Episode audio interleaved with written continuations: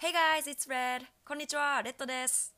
セカ式とは、私 MC のレッドがもっと早くから知っておきたかったなぁと思うような学校では習わない世界の常識や日本の常識、そして国際交流のコツなどを中心にあれこれ配信していく番組です。それでは、Let's get started!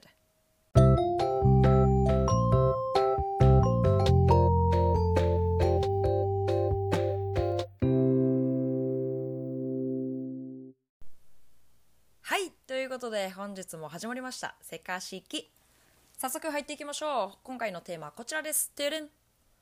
シェアハウス暮らしのすすめ。前編。はいということで今回はシェアハウスについてです。で前編ってついてるように今回は2部構成で前編後編に分けてます。本日の前編ではシェアハウス暮らしについて私が考えるメリット、まあ、いい点ですね。あとデメリット。ちょっとなーって思う点のお話です。そして次回の後編ではシェアハウスの探し方を主に取り上げていきたいと思ってます。じゃあ前編いきましょう。最近何かと耳にする機会の増えた気がするシェアハウス。日本だとまだまだシェアハウスっていうとちょっと特別な響きがあるかもしれません。でそれって多分テラスハウスの影響だと思ってるんですけど。えっと、これまで私は何回かシェアハウスで暮らしてきたんですが現実のシェアハウス生活はあんなテラスハウスみたいな感じで恋愛パラダイスプラス女の戦いみたいなことって基本的には起きません。至って平和なことが多いです。シェアハウスとは一つの物件に親族じゃない人たちと複数人数で住んで空間とか生活用品とか教育費などをシェア。つまり共同で負担して生活する暮らし方のことです。一緒に住む相手は本当に全然知らない人同士の場合もあるし友達同士の場合もあります。家を管理しているのは個人が管理していることもあるし会社がシェアハウスを事業として運営しているっていうこともあります。間取りこれも本当にそれぞれでテラスハウスのように一部屋を複数でシェアするパターンもあれば一人一人に個室があるっていうパターンもあります。日本ではでも多分この個室があるパターンの方が人気かな。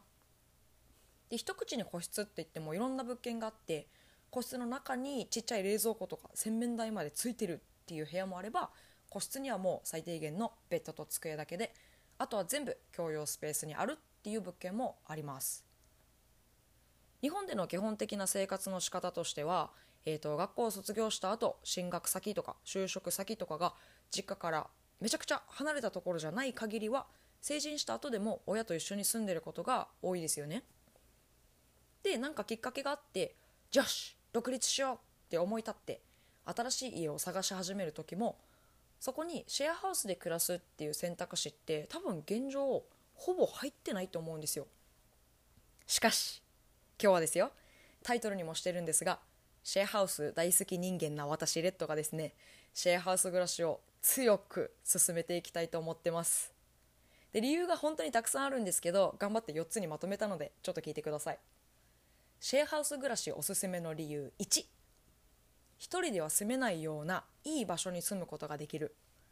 でどこの国でもそうだと思うんですけど都市部の交通の便がいいところに住みたいって思ったら家賃って本当泣けちゃうぐらいすごいことになると思うんですよね。でそんなところ一人で暮らすのは難しい。でもシェアハウスなら可能です。これは本当に大きな利点かなと思います。駅から徒歩5分なんてところもざらにあるのでとっても便利です。次。シェアハウス暮らしおすすめの理由2敷金礼金が格段に安いこと。えっと日本で家を探す時に大変なことの一つとして入居時に多額のお金が必要なことですよね。代表的なものとしては敷金と礼金だと思うんですけど多くの場合は入居時に家賃の1ヶ月分から3ヶ月分を敷金礼金として払わないといけないことが多いです。まあ、ちなみにですが敷金っていうのは自分が住んでる間についた傷とかを退去時に家主が修理するためのお金です。例えばですが入居時に敷金を5万円払ったって払っていたとすると,、えー、と退去時に家の修理費に3万円かかったとしたら差額の2万円は返ってくる。そんな仕組みが敷金です。シェアハウスの場合の敷金はだいたい家賃の1ヶ月分です。そして礼金。これが非常にくせ者なんですよ。でこの礼金っていうのは、まあ、漢字の通りなんですけど家を貸してくれる大家さんに貸してくれてありがとねっていうお礼のお金です。でお礼のお金なのでこれは基本的に返ってきません。この礼金っていうシステムは昔々に始まった日本独自のものみたいなんですね。よって外国人が日本で家を探す時に戸惑うポイントでもあります。で個人的には私もこの礼金っていう仕組みには大いに意義があってなんでかっていうとだって家を借りるためにきちんと家賃を払うのにプラスで何万かっていう単位でお礼のお金を払わなきゃいけないよって言われたらなんでってなりません？なんかちょっと賄賂っぽいなって思うし怪しさすら感じちゃう。で加えて私が調べたところ日本の法律においてもこの礼金に関しては明確な記載がなかったんですよね。つまりちゃんとしたルールがないわけです。こう昔からの慣習が今も続いている。それだけ。よって私はこの礼金に対しては常に交渉する気満々です。もうなんか礼金の話するとちょっと熱くなってきちゃう。Anyway 話を戻すと通常1人で家を借りるときは敷金礼金合わせるとそれだけで20万円を超えてくるなんてことはざらにあります。大金ですよね。しかしシェアハウスに入居するその時は礼金を払わなくてはいけない物件っていうのはほとんどありません。国土交通省によるシェアハウスについての調査によるとシェアハウスを運営している事業者の9割以上が礼金なしというふうに答えているそうです。礼金がないっていうだけで最初に支払うお金の額が圧倒的に少なくなります。これもメリットでしかありません。次。シェアハウス暮らしおすすめの理由3カバン一つでパッと引っ越しできる。えっと、通常の1人暮らしだと自分の荷物だけじゃなくて冷蔵庫やらベッドやら洗濯機やら、まあ、もっと言うとお皿とかコップとか調理用具とかそういった何もかもを購入して、えっと、持っていかないといけないですよね。でこれは肉体的にもちょっと辛いし金銭的にも本当地味に辛い。でシェアハウスだと基本的な生活用品は家電を含めてすでに揃ってることが多いです。物件にもよりますが文字通りスーツケース1つでぴょーんと引っ越せることがほとんどです。初期費用が本当に抑えられるし気軽に独立ができる。であとさまざまな理由があって急いで引っ越しをしないといけない時の時間の短縮にもなります。次シェアハウス暮らしおすすめの理由。4生活の気づきが楽しい。えっと、これどういうことかっていうと私が一番推したいポイントなんですけどずっと実家で暮らしてるとかもしくは実家を出た後に1人で暮らしてると自分流の暮らし方しか知らないんですよね。もしくは自分の家族流の暮らし方。で人と暮らしてみた時に「えトイレの蓋って閉めるの?」とか「カーテンって洗う人いるの?」みたいに初めて他人の生活スタイルに触れるわけです。で豆乳って美味しいの？とか寝る時って豆電球つけないの？とかそれぞれ育った家の衣食住って本当笑っちゃうぐらい全然違うんですよね。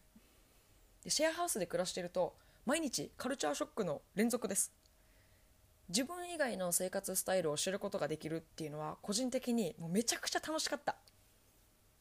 あと疲れて家に帰ってきた時に誰かと一緒にご飯を食べたりとかなんてことない話ができるっていうのもすごい良かったです。仕事終わったら帰ってテレビ見て寝るじゃなくてでそれも悪くはないんですけど一日の終わりに誰かと雑談してちょっと笑ってベッドに入ることって精神衛生上とても大切だなって私はこのシェアハウス暮らしを通してすごく感じました。はい本当はもっとたくさんあるんですが、えっと、メリット4点に絞ってみました。いかがでしょう？でいいとこだけね伝えるのは全然フェアじゃないと思うのでちょっとうーんどうかなここはって思うことも挙げておきます。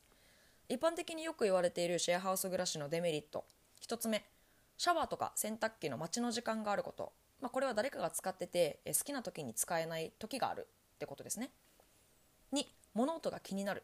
まあ、足音とか生活音が気になってあんまり眠れないっていう人も時々います。3共有スペースが汚い。これもちょっとあるあるなんですけど えっと、掃除当番がね特に決まってないシェアハウスだとこう誰が掃除するっていうのが曖昧なため、えっと、共有スペースって確かに汚れがちではあります。でこれらの意見ねすごいわかるんですよ。で他人と暮らすってことはやっぱり自分がコントロールできない部分が出てくるってことだからまあ最初それが難しいのは当たり前ですよね。えっと、ただそれぞれ違った生活スタイルとか生活リズムがあることを、まあ、お互い認め合った上でどんな風にそこに折り合いをつけていくかを学ぶことっていうのは私にとってとっても重要だったなって今振り返っても思います。多分シェアハウス暮らしを通してコミュニケーション能力がめっちゃ上がりました。ということでデメリットを含めても私はシェアハウス暮らしがめちゃくちゃ好きです。物件とか立地にもよりますが安いところでは光熱費含め1ヶ月3万円台とか4万円台とかそんな値段で暮らせるところもあります。安い。さあ今引っ越しを考えている方もしくはこれを聞いてちょっと興味が湧いた方ぜひ一度シェアハウス暮らし検討してみてください。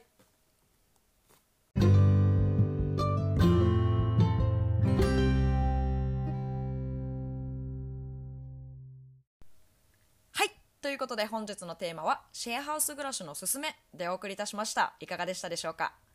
えさっくりまとめるとシェアハウスとは一つの物件に親族でない人たちと住み空間や生活用品教育費などをシェアつまりまあ共同に使い負担する暮らし方のことです。